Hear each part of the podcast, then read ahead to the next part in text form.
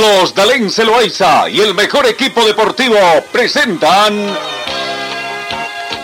Pregón Deportivo, la información más completa en el ámbito local, nacional y mundial. Pregón Deportivo. Deporte, la paz,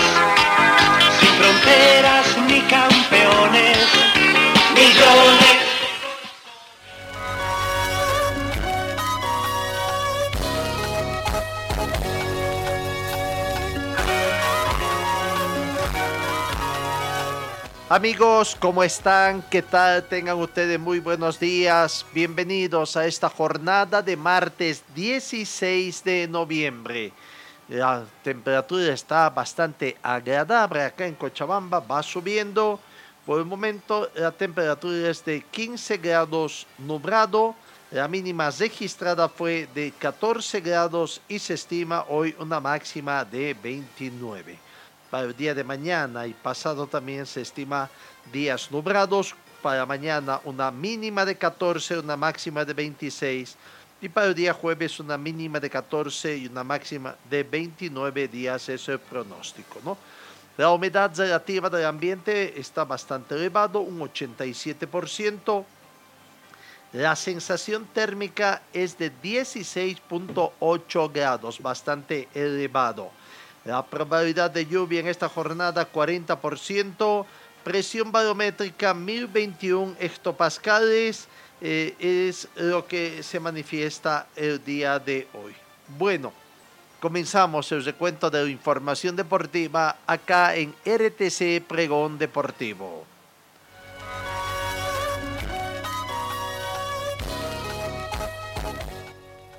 De eliminatoria sudamericana. Hoy se juega la fecha 14, la última fecha de la gestión 2021. No, van a quedar, sin embargo, todavía pendiente cuatro fechas más, dos jornadas dobles a disputarse en el primer trimestre de la gestión 2022 para culminar estas eliminatorias sudamericanas rumbo a Qatar 2022. Hoy Uruguay enfrenta a Bolivia. Los uruguayos ya están en la ciudad de Santa Cruz y vienen con todo, aunque con un equipo bastante disminuido. Sin embargo, la preocupación de los uruguayos es enfrentar a Bolivia por un triunfo impostergable en la ciudad de La Paz. De ayer ya llegaron a la ciudad de Santa Cruz y de ahí hoy directo al aeropuerto al estadio Nando Siles. El partido se juega a las 4 de la tarde, hora boliviana, 17 horas hora de Montevideo. Y es que anda una preocupación también los uruguayos por la difícil situación que están atravesando algunas ciudades en el eje troncal producto de la situación social y política. Sin embargo, para Uruguay este es un momento crucial en las eliminatorias americanas, porque saben que no pueden seguir desperdiciando chances si pretenden estar en el Mundial de Qatar que se va a desarrollar sobre finales del próximo año. Hoy enfrentan a Bolivia a partir de las 4 de la tarde, hora boliviana, una más, 17 horas en Uruguay, una más que en Bolivia, en el estadio Hernando Siles. La selección uruguaya lleva tres partidos consecutivos con derrota, dos veces con Argentina y con Brasil en Manaus y cuatro sin ganar. Si se suma el empate contra Colombia en el Gran Parque Central, esos resultados fueron los que lo llevaron a quedar por el momento relegado al sexto lugar de la tabla, fuera de los puestos de clasificación e incluso del repechaje. Lo cierto es que Uruguay viene con esa preocupación allá. Y bueno, ayer ya llegaron a la ciudad de Santa Cruz con un cambio de último momento, el tema del hotel. Sobre las 19 horas con 30 minutos hora boliviana, Uruguay llegó al hospedaje donde pasará la noche antes de subir y donde han pasado la noche antes de subir a La Paz hoy martes, pero no es el anunciado eh, eh, el hotel donde estaba. ¿Por qué? Debido por una serie de las situaciones que se presentaron. Pues la situación es que en Santa Cruz se han instalado en un lugar distinto al que habían anunciado, ¿no? Después de haber llegado al aeropuerto internacional de Viru y 15 minutos más tarde Casi cada futbolista ya estaba en su habitación, producto de que la delegación se alojó finalmente en el Hotel Sun, ubicado solo a dos kilómetros de la terminal aérea. En principio se había anunciado que se hospedaría en el Hotel Camino Real, pero último momento hubo cambio de planes. Las autoridades locales advirtieron a los dirigentes de Uruguay por los inconvenientes que había de tránsito en virtud de las manifestaciones y bloqueos del paro cívico que están ocurriendo en Santa Cruz por algunas medidas adoptadas por el gobierno. Por lo tanto, se decidió cambiar del lugar a un lugar céntrico más cerca del aeropuerto a fin de evitar dificultades el día de hoy en cuando se tengan que trasladar a la ciudad de, de La Paz. El Hotel Zoom reúne las condiciones perfectas, sobre todo teniendo en cuenta que la delegación solo pasará ahí la noche y hoy martes sobre el mediodía partirán hacia La Paz para trasladarse directamente desde el aeropuerto el Alto al Estadio Hernando Siles y comenzar todo el trabajo de la previa. Así que esas son las novedades. Otra de las novedades es que Luis Suárez estaría en el banco la selección ayer uruguaya entrenó antes de viajar a Bolivia con buenas noticias porque Betancourt estaría recuperado. Matías Vecino, estamos obligados a sumar porque venimos de tres derrotas consecutivas, habría manifestado. El técnico Tavares también ha manifestado que se tiene la intención de traer puntos y, de ganar, que es para lo que se preparan los partidos. Ha vuelto Uruguay aguerrido. La mejor señal para las cinco finales que se vienen, ha manifestado el técnico de Uruguay, Oscar Washington Tavares.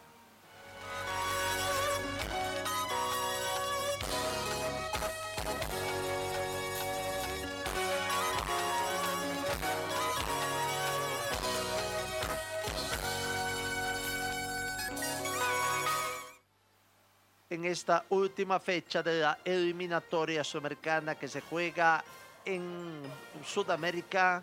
Realmente los seleccionados juegan puntos vitales en juego para esta última fecha. 4 de la tarde, Bolivia con Uruguay.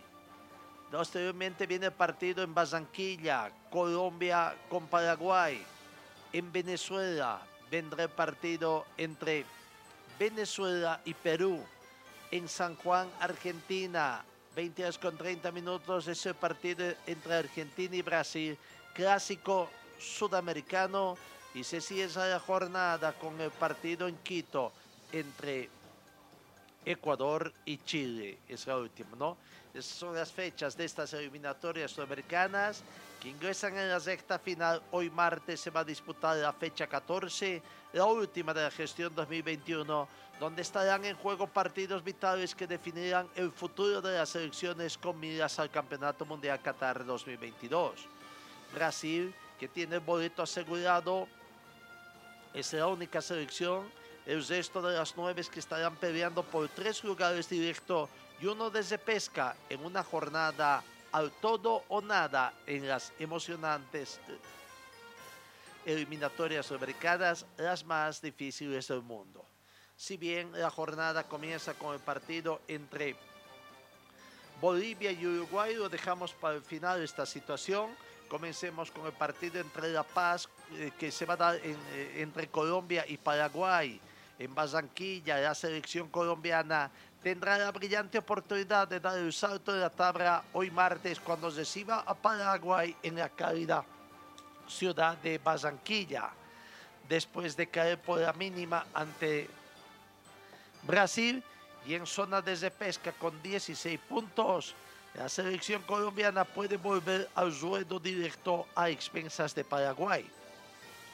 Octavo y con 12 unidades, la suerte de ese esquiva Paraguay que cayó en la última del local ante la selección chilena y ahora debe recuperarse y dar la nota de visita si es que desea regresar a un mundial después de dos ausencias consecutivas partido a disputarse en el Metropolitano Roberto Melendres de Barranquilla, 18 horas local, ¿no? El árbitro designado Facundo Tello de Argentina, Juan Soto de Venezuela estará en el bar. Colombia lleva dos partidos sin poder ganar a Paraguay por estas eliminatorias. Un empate y una desota después de siete encuentros sin perder ante los guaraníes, seis victorias y un empate. Colombia acumula cuatro partidos invictos en casa, una victoria, tres empates y no ha recibido ninguno o ningún gol en sus últimos dos encuentros. La última vez que hizo tres juegos como local con la Valle Invicta fue en las eliminatorias de Brasil 2014, mundial al que terminó clasificado. La selección paraguaya va en busca de cortar un poco la mala racha, su peor sequía sin convertir en su historia en eliminatorias. Hace cuatro partidos que no hace un gol, tiene un empate tres desotas. Su último tanto en competencia lo marcó Alejandro Romero cuando vencieron a Venezuela por dos tantos contra uno.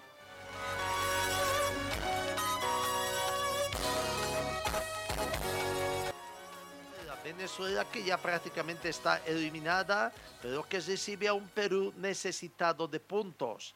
La selección venezolana va a recibir en su feudo este martes a Perú por la fecha 14. Esta será quizás una de las últimas chances, matemáticamente hablando, que tiene Venezuela para salir del último casillero. Sí, ojo, entiéndase bien, salir del último casillero. Tiene siete puntos y por eso debe derrotar al cuadro Inca. Justamente Perú viene en alza tras haber derrotado en condición de local a Bolivia y con una inmejorable oportunidad para avanzar en la tabla de posiciones. Actualmente se encuentra en la séptima posición con 14 unidades. Tratar de llegar a 17 y aguardar otros resultados para ver qué pasa en la zona de clasificación. El partido se va a disputar en el Estadio Olímpico Universitario de Caracas 17 horas local allá en Venezuela. Estamos hablando de 18 horas boliviana. Arbitraje de Bruno Arreu de Brasil. En el bar también va otro brasileño, Rafael Traci. Hace cinco partidos que Venezuela no pierde como local ante Perú por eliminatorias. Tiene cuatro victorias, un empate. Si Venezuela no pierde, llegará a seis sin derrotas en casa ante el mismo rival por segunda vez en su historia. Solo lo hizo ante Bolivia entre noviembre de 1997 y en la actualidad, donde obtuvo cinco victorias y un empate. Venezuela perdió tan solo dos de sus últimos cinco partidos en casa por eliminatorias, donde tiene dos victorias, un empate, dos derrotas. Argentina y Brasil fueron los únicos que lo vencieron a domicilio en este intervalo de encuentros. El Perú va a intentar terminar con la peor racha de derrotas y sin convertir goles como visitante desde que Ricardo que es el seleccionador. Ha perdido las últimas tres salidas y no marcó tantos en estos últimos encuentros.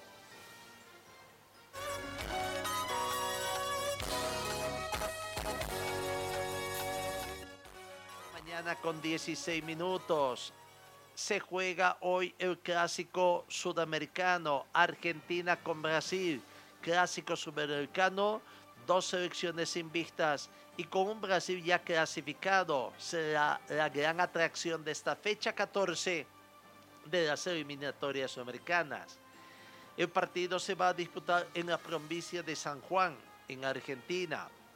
La albiceleste, como la conocen también a la Argentina, tiene 28 puntos va a recibir al clasificado Brasil con la clasificación de ganar para seguir por la senda de la clasificación y mantener su condición de invicto. Con las maletas hechas y con un presente por delante, Brasil actualmente líder con 34 puntos, sin conocer aún las derrotas en estas eliminatorias, enfrentará su clásico rival con el propósito de continuar al frente de la clasificación. Recordemos, sin embargo, que el partido de ida queda pendiente de resolución después de que del jugado los primeros cinco minutos fuera suspendido el partido por invasión de autoridades extrafutbolísticas, autoridades de Brasil, con intención de tomar algunas medidas contra algunos integrantes de la delegación argentina en ese entonces. El partido se va a disputar, repito, en la provincia de San Juan, en el Estadio Bicentenario, 20 horas con 30 minutos, hora argentina. Estamos hablando 21 horas 30 minutos, hora boliviana, arbitraje del uruguayo Andrés Cuna. Y en el bar también estará otro uruguayo, Esteban Ortosic. Brasil acumula un invicto de cuatro encuentros ante Argentina por eliminatorias, donde tiene dos victorias y dos empates, siendo esta la racha más larga entre ambos equipos en la competencia.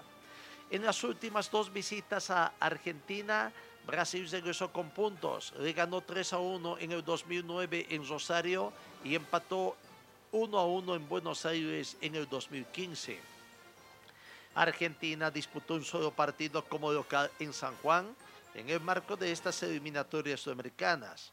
Este recuerdo, por supuesto, es grato porque venció por 3 a 0 a Colombia, partido disputado en el 2016, un 15 de noviembre, como el día de ayer en el camino a Rusia 2018.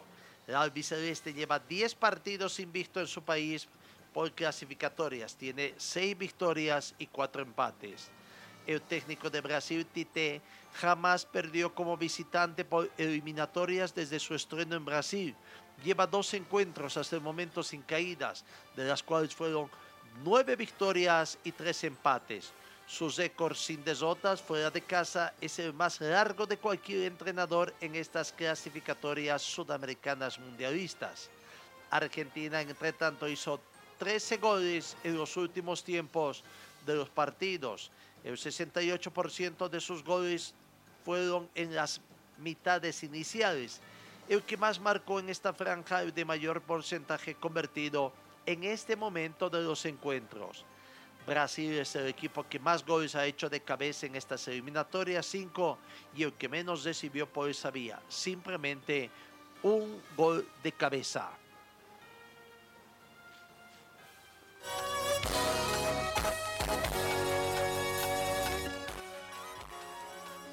Con Ecuador en un duelo directo de la zona media de la tabla. La selección chilena se mide ante Ecuador en Santiago. Chile quiere seguir el norte de la brújula del triunfo y para ello debe superar a Ecuador, otra selección de muy buena performance y que sigue plantado en zona directa de clasificación. Y el interés de su técnico, Oscar Alfaro, es mantenerse en esta zona al término de estas eliminatorias, los partidos de estas eliminatorias en este 2021. Chile tiene 16 unidades y se instala en el cuarto puesto tras vencer a domicilio a Paraguay, en tanto que Ecuador, que derrotó 1 0 a Venezuela, se ancla en el tercer puesto con 20 unidades. Ganando Chile, hoy llega a 19 puntos simplemente. El partido se va a jugar en San Carlos de, Apoquindo, en Santiago. 21 horas con 15 minutos hora local, 22 horas 15 minutos hora de Bolivia. Arbitraje del argentino Fernando Zappallini. En el bar otro argentino, Mauro Villagrano. Chile jamás cayó ante Ecuador como local en los 11 partidos en los que los recibió por eliminatorias donde obtuvo 9 victorias y 2 empates. Actualmente lleva 3 victorias consecutivas en casa ante la, la selección ecuatoriana. Chile ha triunfado en tres fechas consecutivas y mantuvo su valla en cero en cada uno de esos partidos. Nunca en su historia de las eliminatorias alcanzó cuatro victorias seguidas sin encajar goles. ¿Podrá ocurrir esta noche ante Ecuador? En tanto, la selección ecuatoriana buscará su segunda victoria como visitante en estas eliminatorias. En la era de Gustavo Alfaro tiene una victoria, un empate, cuatro derrotas. Ecuador lleva cuatro sin éxito fuera de casa en esta competencia, un empate tres derrotas, la peor racha desde el arribo del seleccionador argentino. Chile es junto a Brasil y Argentina uno de los tres equipos que tiene más del 50% de la posesión del balón jugando tanto de local como de visitante. De local tiene el promedio de 56.8 y de visitante 52.8. Así que esos son los partidos que se tienen en el marco de estas eliminatorias americanas. Fecha bastante atractiva por la disputa de los, pues, los, de los puestos y de los puntos. Y que, bueno, veremos cómo van a terminar paradas las distintas selecciones al término de esta fecha 14.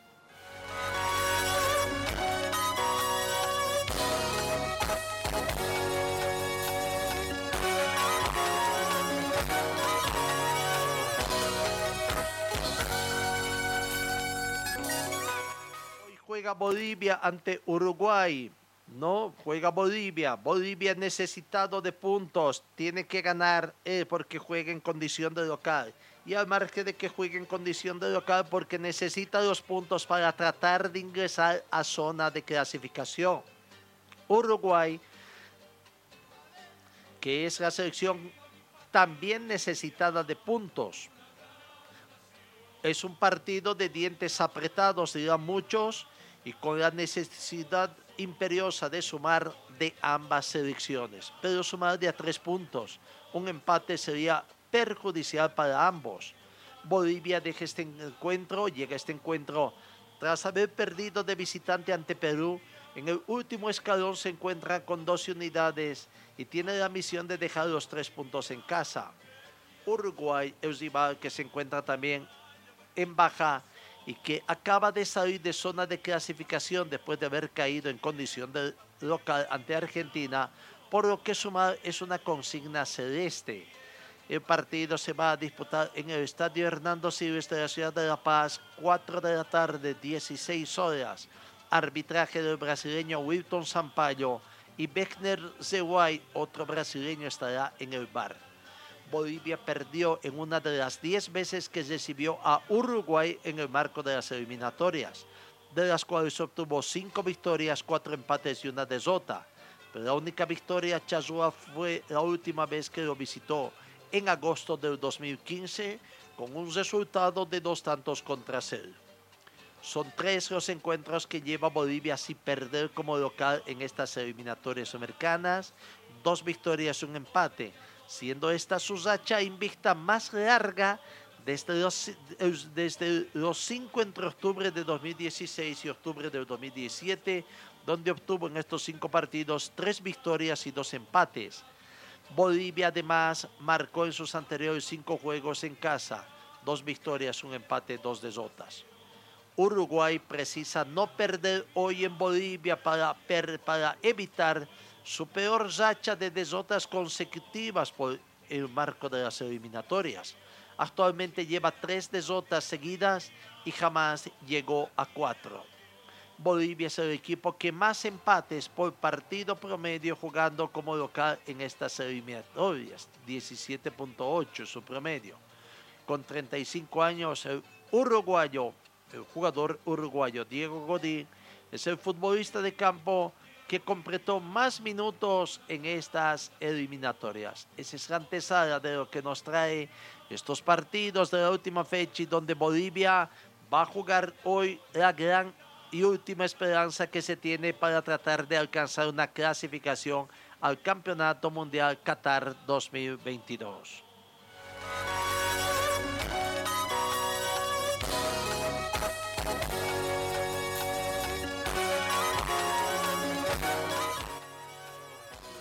Técnico César Farías, que ayer en conferencia de prensa ha manifestado que ganar partidos no significa, el deseo de ganar partidos no significa vender humos. Aquí está la palabra de César Farías, conferencia de prensa previo al partido Bolivia-Uruguay.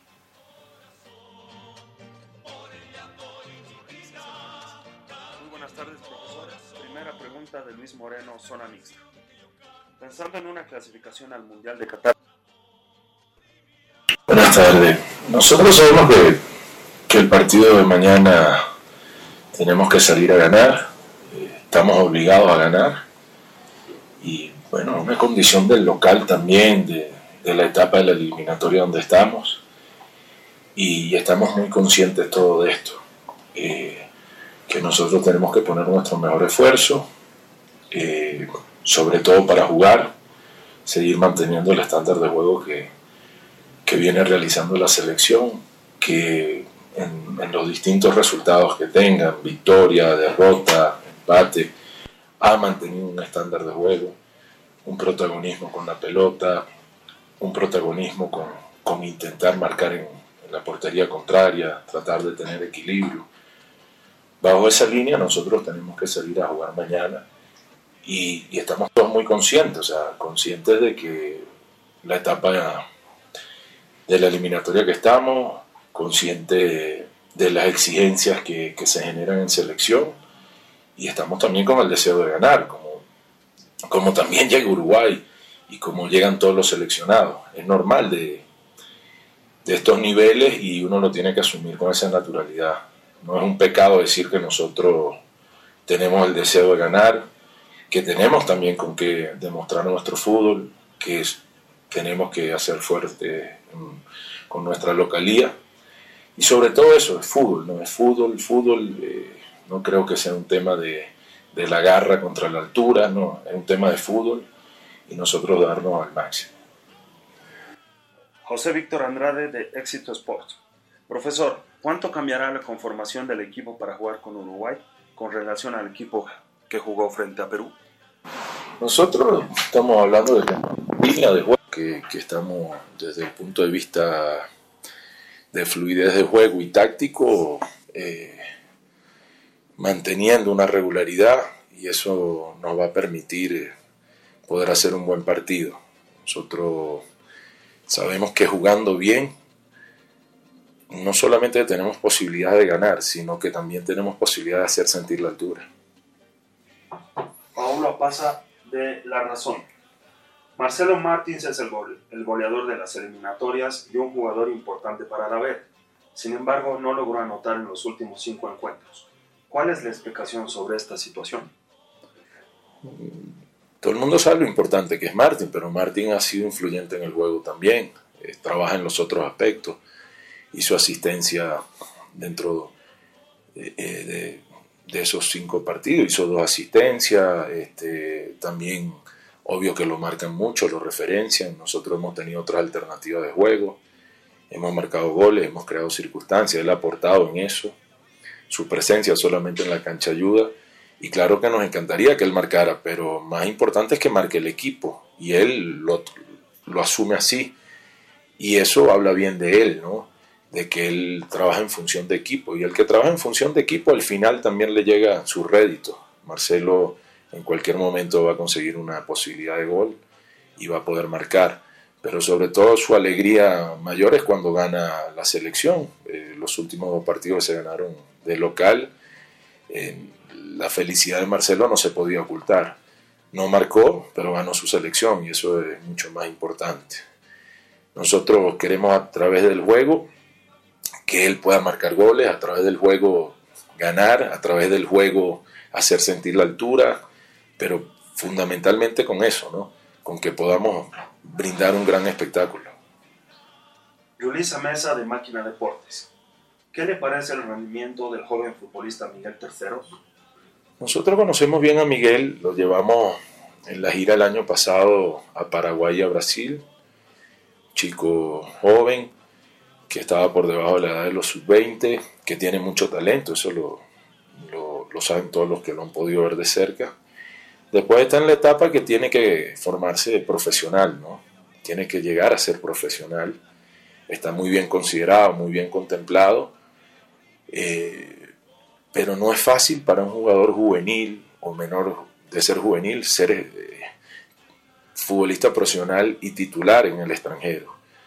Por eso muchas veces creemos que el mejor lugar entre los 17 y, y 20 años para un jugador es su propio país para poderse hacer profesional y más donde hay reglamentos del juvenil.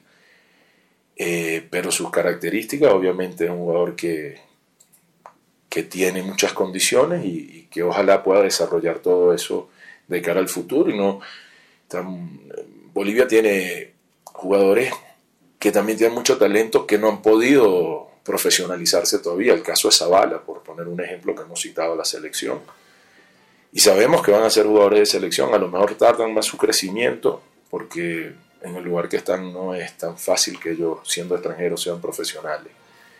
Y vamos al lado extremo, al lado contrario. Eh, Panchito González hoy juega y ha jugado en la selección porque desde los 17 años es profesional en el Club Sport Boy y ya tiene 4 o 5 años de profesionalismo y él estuvo en la selección sub-20, en la selección sub-23, estuvo en los módulos de la mayor, jugó también algunos minutos de, otros partidos. Eh, los muchachos del preolímpico traen un proceso parecido a, lo que estoy diciendo de Pancho, pero también hay que decir que los clubes han ayudado en eso, ¿no? Los clubes con las Copa Libertadores, la Suramericana, con el campeonato de primera división, con los entrenamientos de sus compañeros, conviviendo, eso le da un nivel de profesionalismo al jugador que necesita esas edades. Yo creo que la, etapa ideal por poner ese jugador en este momento, sí, eh, de Pancho González ir al extranjero, pero después de haber acumulado un profesionalismo en su país. Cuando se rompen esos, esos, esos pasos, hay un momento que, el talento también no tiene la posibilidad de desarrollarse. Entonces, ahí es que, que debe trabajar el fútbol boliviano en, pensar en cómo puede darle mejores herramientas a sus talentos, cómo se puede organizar mejor para que no se le escapen este, este tipo de talentos y, puedan crecer eh, en un trabajo integrado con la selección y, todos puedan aprovecharlo lo antes posible, porque seguramente estos jugadores de, de poder dar los pasos correspondientes, talento tienen para triunfar. No es solamente talento, hay que acompañar con un proceso. El talento hay que acompañarlo de esfuerzo. El talento no es suficiente nada más y la experiencia es indudablemente importante en un partido decisivo como el que vamos a jugar ahora. La última pregunta es de Adrián Salles de Fútbol Manía. Profesor, usted podrá contar con retornos importantes para este partido. ¿Cuán importante es para la forma de juego de la selección en La Paz? Sí, afortunadamente contamos con, con un grupo de jugadores importantes para nosotros, que se cohesionan y trabajan en equipo que producen un equipo flexible, un equipo con plasticidad, que sabe atacar por fuera, que sabe atacar por dentro, que sabe presionar, que sabe anticipar, que, sabe equilibrarse.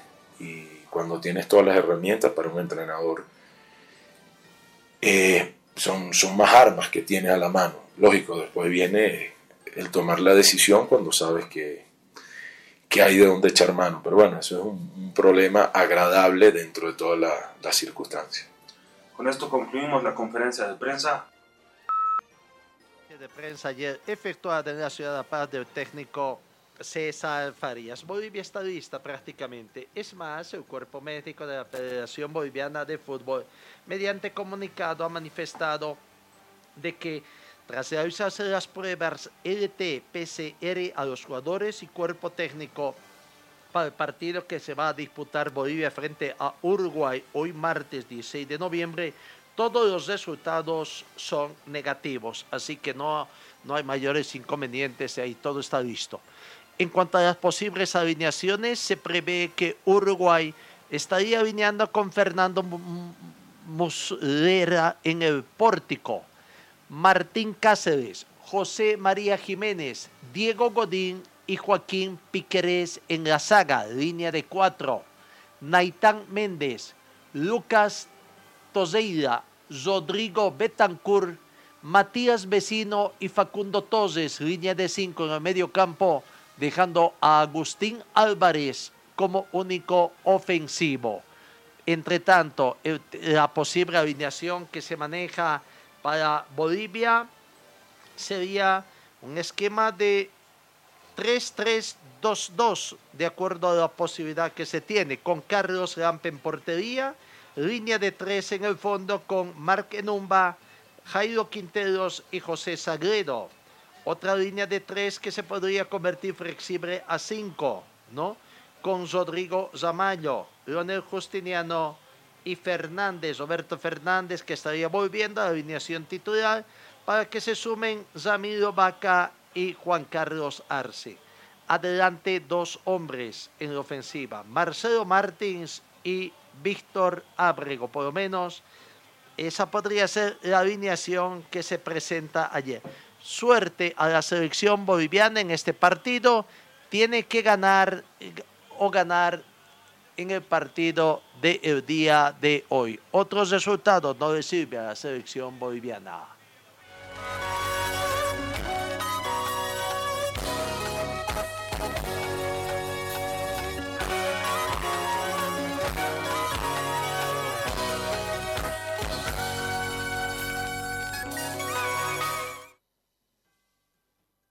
Un momento eh, de automovilismo, dejamos el fútbol, una situación especial que ha vivido nuestro piloto boliviano Happy Peredo, Eduardo Happy Peredo, en su travesía rumbo al Rally Baja que se disputa allá en México.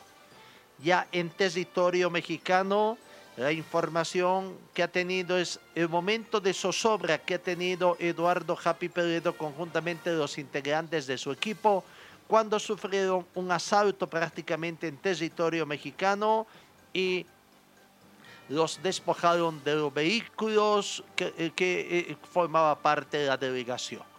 Lo cierto es que el piloto boliviano se encuentra en Baja California, viene realizando los últimos preparativos para Baja 2000 que comenzará este jueves, pero ya prácticamente por la situación que se ha presentado, el robo que ha tenido de su vehículo, él sería ya baja de esta competencia. Las malas noticias que se ha tenido y que a través de las redes sociales también se escucha un mensaje dirigido a parte de, su, de la gente que tiene explicando lo que había sucedido. Eduardo Peredo fue víctima de un atraco por hombres armados en México, donde tenía previsto competir en la competencia Baja Mil, última fecha del Campeonato Mundial del Desierto y que tendrá su largado este jueves y que forma parte de la serie Dakar también. El hecho ocurrió en el Valle de la Trinidad, municipio de Enseñada, en el estadio de Baja California, donde se realizará esta prueba de carácter internacional. Según el informe, los atracadores se han llevado la máquina de competencia, una Canam X3, además de buena parte del equipo de apoyo y dejaron a nuestro compatriota sin posibilidades de tomar parte de esta competencia. Se conoce que los atracadores realizaron incluso disparos, pero afortunadamente Peredo y sus acompañantes lograron zafarse de esta situación, llegar a una población cercana para dar anuncio. Este el mensaje que hace Eduardo Happy Peredo a integrantes de su familia allá en Santa Cruz a través de las redes sociales y que bueno, a través de las miles podemos conocer de la viva voz lo que aconteció allá en México. Primeramente, gracias por escribir. Eh, fue viniendo del Valle de la Trinidad eh, hacia, hacia, hacia Ojoneros, eh, pasando por el pueblito este Héroes de la Independencia, ahí a unos 3 kilómetros. Me empezaron a hacer cambio de luz atrás y yo pensé que se había desajustado o había algo suelto en el tráiler, porque estaba el canal atrás.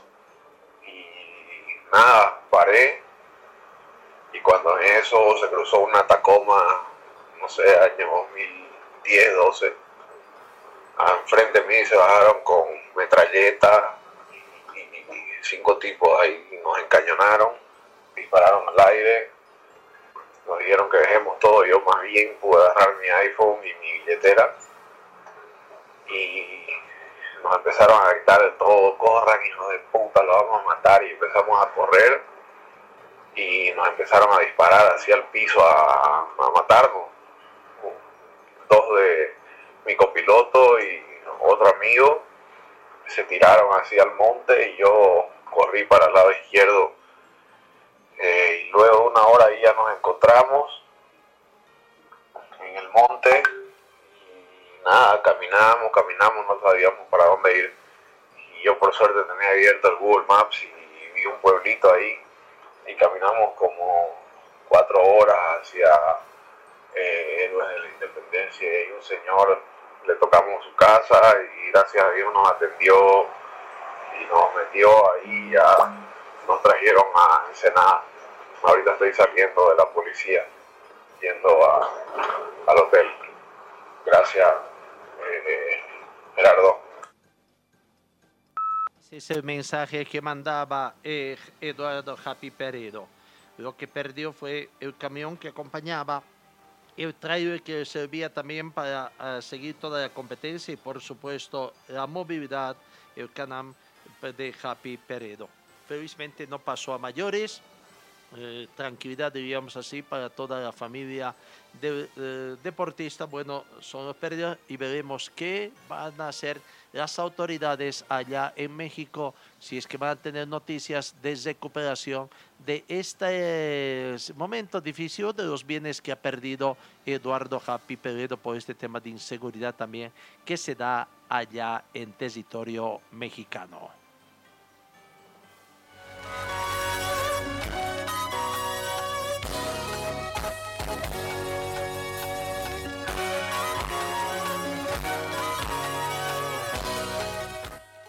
Ayer se procedió al sorteo para conformación de las llaves para la etapa de semifinales de la Copa Simón Bolívar 2021 en horas de la noche prácticamente, después de haber superado un poco los temas logísticas que tuvieron que sortear los dirigentes de los cuatro clubes clasificados. Hablamos de los dirigentes de García Ágreda, de Bacadíes, de Universitario de Sucre y Universitario de Vinto, para llegar a la sede de gobierno donde se realizaba esta,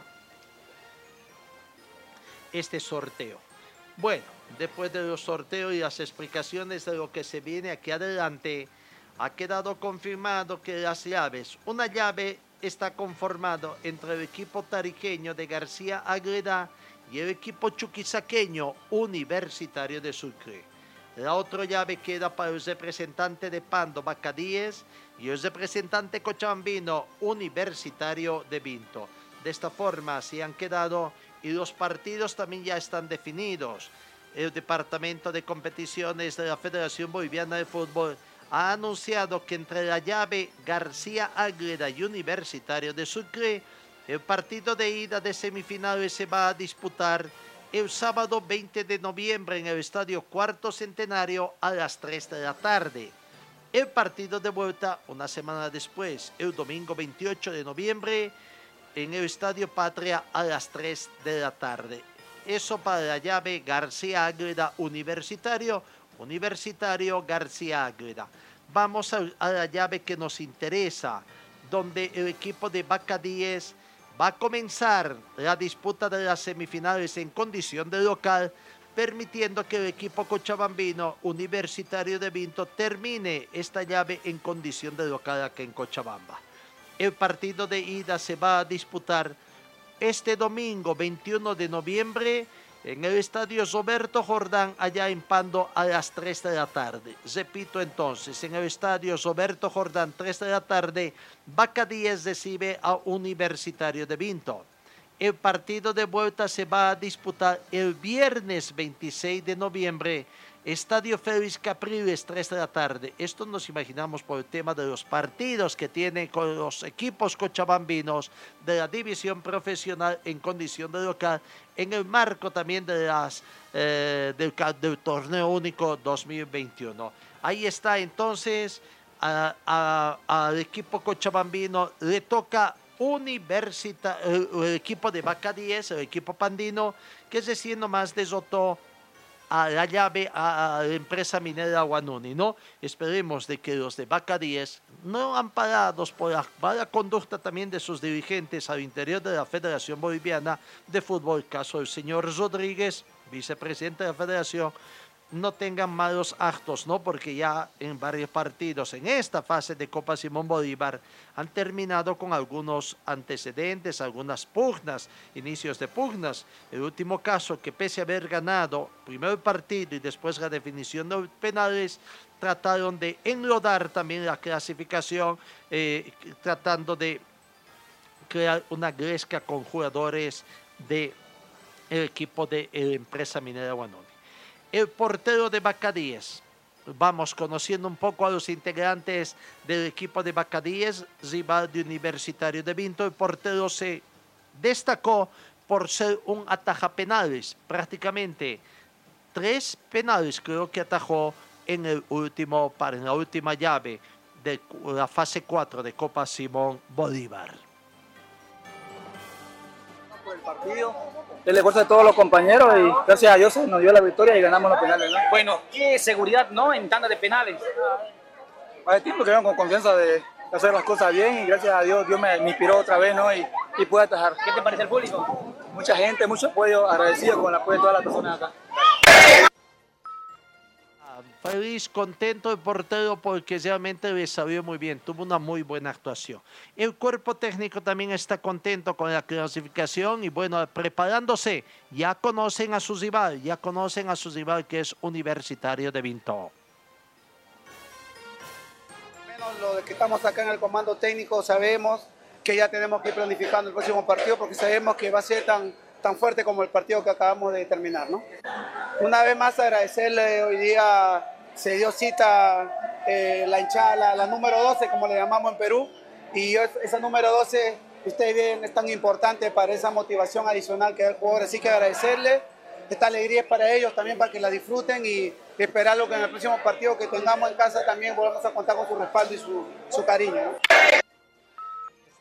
Conociendo un poco a la gente de Vaca 10. De acuerdo al reglamento que tiene el torneo Copa Simón Bolívar 2021, no se considera el gol diferencia para definir al ganador de cada llave. En caso de empate en puntos en el tiempo reglamentario, partidos de ida y vuelta, se procederá a la definición de los lanzamientos penales, tal como se ha estado realizando en esta fase. Así que bueno, ahí está la situación, ya se conocen las llaves, reiteramos. El Club Deportivo Bacadíes recibe a Universitario, Universitario de Vinto con Bacadíes en una llave y la otra llave García Ágreda de Tarija con Universitario de Sucre. Un equipo de Tarija que no tiene fútbol profesional. Un equipo de Pando, Bacadíes, que tampoco tiene fútbol profesional un equipo de Sucre universitario que va en procura de, ser el segundo equipo capitalino dentro del fútbol profesional boliviano.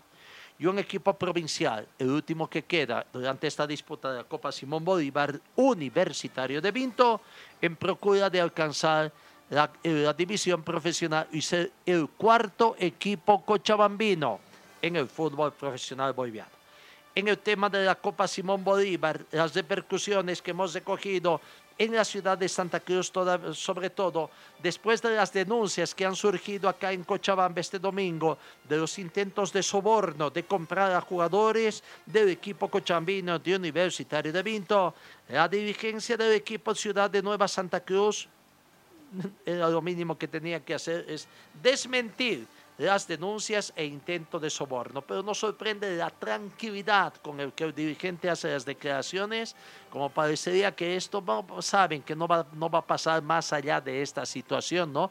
Porque lastimosamente los actos de corrupción no dejan huellas, pero veremos si a través de los números telefónicos de las personas que han hecho contacto, se puede hacer algo y que de una vez al interior de la Federación Boliviana se erradique prácticamente todo acto indicio de corrupción. Escuchemos al dirigente, presidente del Club Ciudad Nueva Santa Cruz, haciendo los desmentidos sobre las denuncias que se dieron este pasado fin de semana acá en Cochabamba. Nueva Santa Cruz queremos, queremos dejar muy claro, pero muy claro, que estamos en contra de cualquier acto de corrupción en, el fútbol, muy claro. Y, queremos que por favor también nos ayuden, porque si es verdad, hay que llegar a las personas. Y si es mentira, este, ¿cuál, es, cuál es el fin de, de manchar el nombre de, un club? ¿no? Porque yo los invito a ustedes a ver todos los partidos que jugamos. Nos cobraron cuatro penales en contra y ninguno a favor. ¿no? Entonces un club que, que hace mal las cosas no va a tener cuatro penales en contra y ninguno a favor. Y nuestro objetivo va más allá, va más allá de, un partido, ¿no? Y en el partido nos cobraron un penal, nos votaron un jugador, o sea, este, desearíamos sí saber si existió quiénes fueron para tomar mano dura, expulsarlo. Y como te digo, el objetivo de la Nueva Santa Cruz va más de un partido, de un campeonato.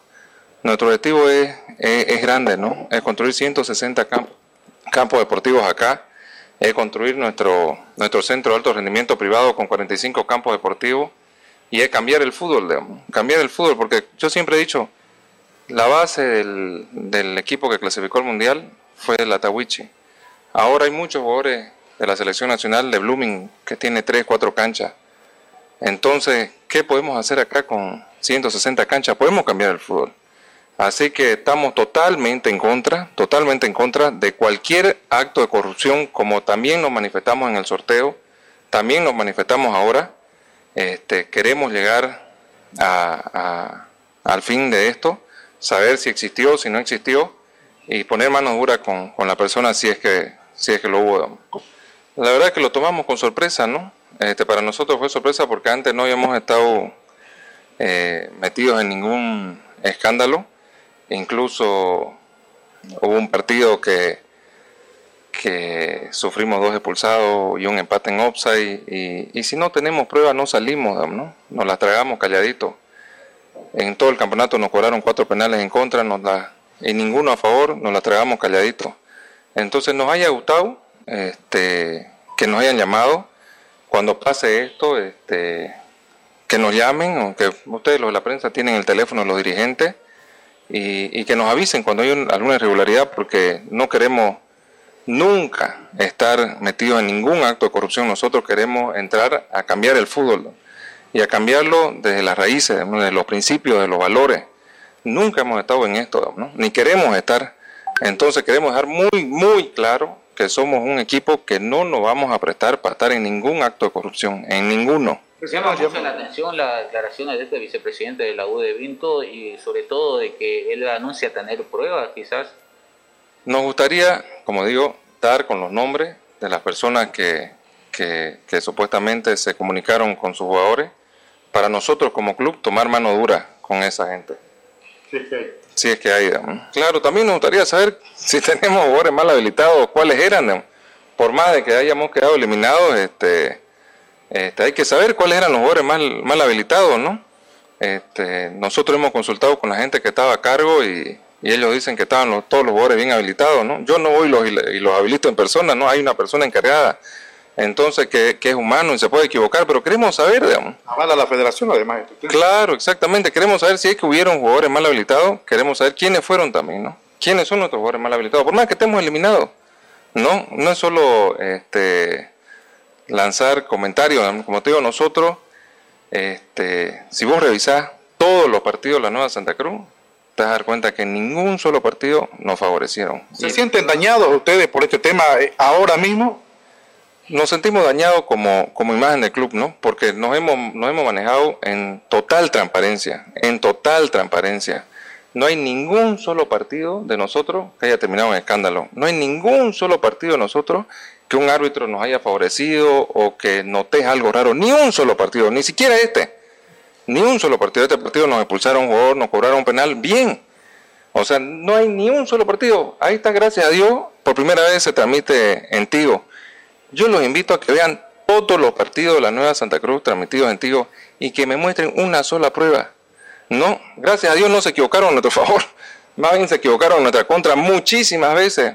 Y nosotros evitamos los conflictos, no, no, no, no, no salimos a, a quejarnos, quisimos ganar los partidos en cancha, hubo un partido que nos dieron dos expulsados y nos empataron en offside. ¿Se va a hacer algo respecto a esta declaración del, vicepresidente de, Vinto? Nosotros pedimos que se lee a las personas, a los números de teléfono que le hablaron y, y nosotros ayudaremos a que se le ponga mano dura a esta gente que, que no sé, digamos, ¿no? si, si existió de de si lo hicieron de bellaco, no sé, digamos, ¿no? Porque la verdad hay que, si es que existió, hay que demostrarlo, ¿no? Entonces, este, y si, y si lo demuestran, nosotros nos vamos a sumar a ello, a ponerle mano, mano dura y, a, y, a, y si, si es que hubo algo, a expulsarlo y a, y a que la justicia... Si no hay nada. Si no hay nada. Ya se dañó la imagen de un club, ¿no? Entonces, este, esperemos que que, que, no haya sido así, ¿no? Esperemos que no haya sido así.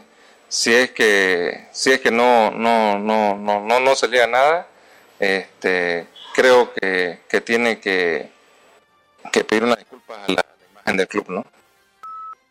De dirigente de Ciudad Nueva Santa Cruz, que esperemos, no parece demasiado tranquilo, que se investigue, ustedes los periodistas tienen los números de los teléfonos de los dirigentes, claro, la prensa investiga, se conoce los detalles, pero más allá ya es trabajo de la dirigencia. En la siguiente semana miércoles y jueves hay un congreso ordinario de la Federación Boliviana. Claro, es un congreso administrativo más que todo, pero para que vean, yo no sé qué está haciendo. La dirigencia se está abocando ya a otro tipo de situaciones, ¿no? Es eh, un congreso administrativo de aprobación de todos y poner en regla un poquito, pero parece que lo que está en marcha es buscar fuera de tiempo, además todavía no es el tiempo para buscar la reelección del actual presidente de la Federación Boliviana que está en un periodo de interinato. Su periodo se cumple en el 2022 y después tendría que convocar elecciones. Pero parece que todo indica de que lo van a reelegir al presidente Fernando Costas, ¿no? Y qué pena. Lo que me da pena es que es con la complicidad de la dirigencia del fútbol cochabambino. Qué lindo era ver, escuchar, sí. Parecía que una buena noticia de, decir de que la dirigencia cochabambina, fútbol profesional y fútbol asociacionista, después de cuántos años llegaba unidos, unidos para buscar la superación del fútbol cochim. Pero ¿será para eso? ¿Será que los dirigentes cochabambinos no tienen la capacidad para seguir liderizando así como cuando tenían también a otros presidentes de la Liga del Fútbol Profesional y de la misma Federación Boliviana, como don Alfredo Salazar, que en paz descanse, y que ahora tienen que ser segundones, y ni siquiera segundones, porque ni siquiera hay un cochabambino en, dentro de las vicepresidencias de la Federación Boliviana. Están siempre de vocales o de trae chismes, como quien dice allá. A ver, escuchemos, que realmente da bronca ver lo que aconteció ayer en Cochabamba. Escuchemos a Rolando Mayo, actual dirigente del Comité Ejecutivo de la Federación Boliviana, presentando a los dirigentes del fútbol cochabambino que van a avalar todos los actos que proponga Fernando Costas en este congreso que se viene.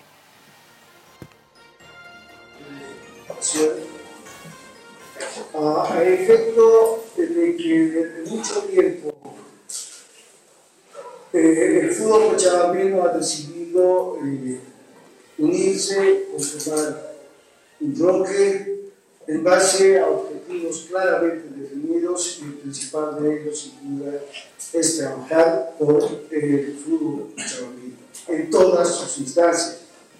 Es por ello que quiero presentar a este, a este grupo de personas que representamos el fútbol cochabambino eh, quiero eh, darle eh, un saludo cordial a mi colega, miembro del Comité Ejecutivo, el licenciado Javier Cornejo. Agradecer a la compañía del señor vicepresidente del Club de Semana, Antonio Quiroga, la presencia gentil del presidente del Club Atlético Palmafor, don Antonio Cabezas, el presidente del Aurora, el presidente del ejercicio del Club Aurora, don Luis Complejo, eh, dar la bienvenida también al presidente Pablo Santana de la Asociación de Fútbol, acompañada por la señora vicepresidenta de esta asociación de honores Conejo. Bienvenidos a todos ellos. Les decía que la intención eh, de parte de este bloque, si quieren ustedes, bloque Cochabamba, que hemos querido denominar, es eh, expresar Primero, la unidad del fútbol cochabambino. Queremos que de hoy en adelante el fútbol cochabambino marche de manera coordinada entre su división profesional y su división aficionados. Estamos contentos como Cochabamba de lo que significa eh, ayer un triunfo importante de otro club de Cochabamba que va a fortalecer sin duda en caso de descender al fútbol profesional, va a fortalecer este bloque de... Eh, nosotros, como miembros del Comité Ejecutivo, con Jaime Cornejo en persona, sin duda eh, eh, queremos ser los articuladores mientras nos toque cumplir las funciones en este Comité Ejecutivo de la Federación. Queremos ser el brazo articulador, la bisagra de esta unificación y quienes vayamos a sostener eh, la misma a lo largo del tiempo. queremos empezar este, eh, con un manifiesto que va a hacer cada uno de los representantes, cada uno de los miembros de este bloque.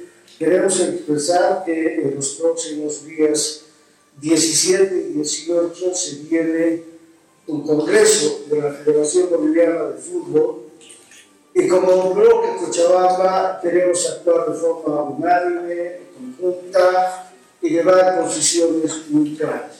En ese sentido, vamos a, eh, primero, eh, el compromiso que tenemos todos los eh, integrantes de este bloque Cochabambino es la defensa intransigente de la institucionalidad de la Federación Boliviana de Fútbol.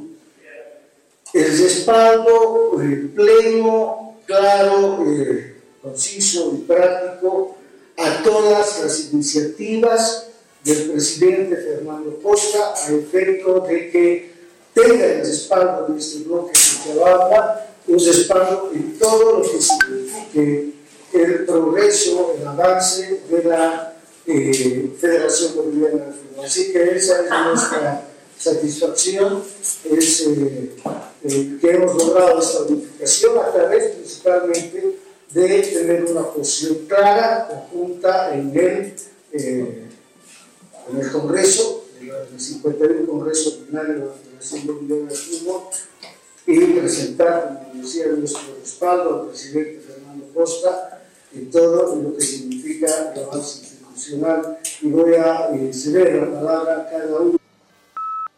Y después escuchó la palabra de cada uno de los presentes y fue lo mismo. Ojalá la primera defensa fuera la defensa de que la sede oficial y legal de la Federación Boliviana de Fútbol es Cochabamba y no como actualmente se maneja desde La Paz, ¿no? Ojalá sea esa la preferencia, pero realmente da pena ver de que no hay dirigentes capaces en el fútbol cochabambino para luchar la presidencia y hacer así como el último presidente, aquí lo, prácticamente lo sacaron con una serie de mentiras, como don Hoy se me escapa, López, don Zolando López, su último presidente cochabambino, quien prácticamente después comenzó esta debacle del fútbol boliviano. Qué pena que los dirigentes actuales del fútbol boliviano busquen ser ni siquiera segundones ¿no? Puestos ahí simplemente de acomodo. Gracias amigos, tiempo cumplido. Que tengan ustedes una muy bonita jornada y Dios mediante os encuentro el día de mañana y Fuerza Bolivia. Hoy juega contra Uruguay y que sea con éxito.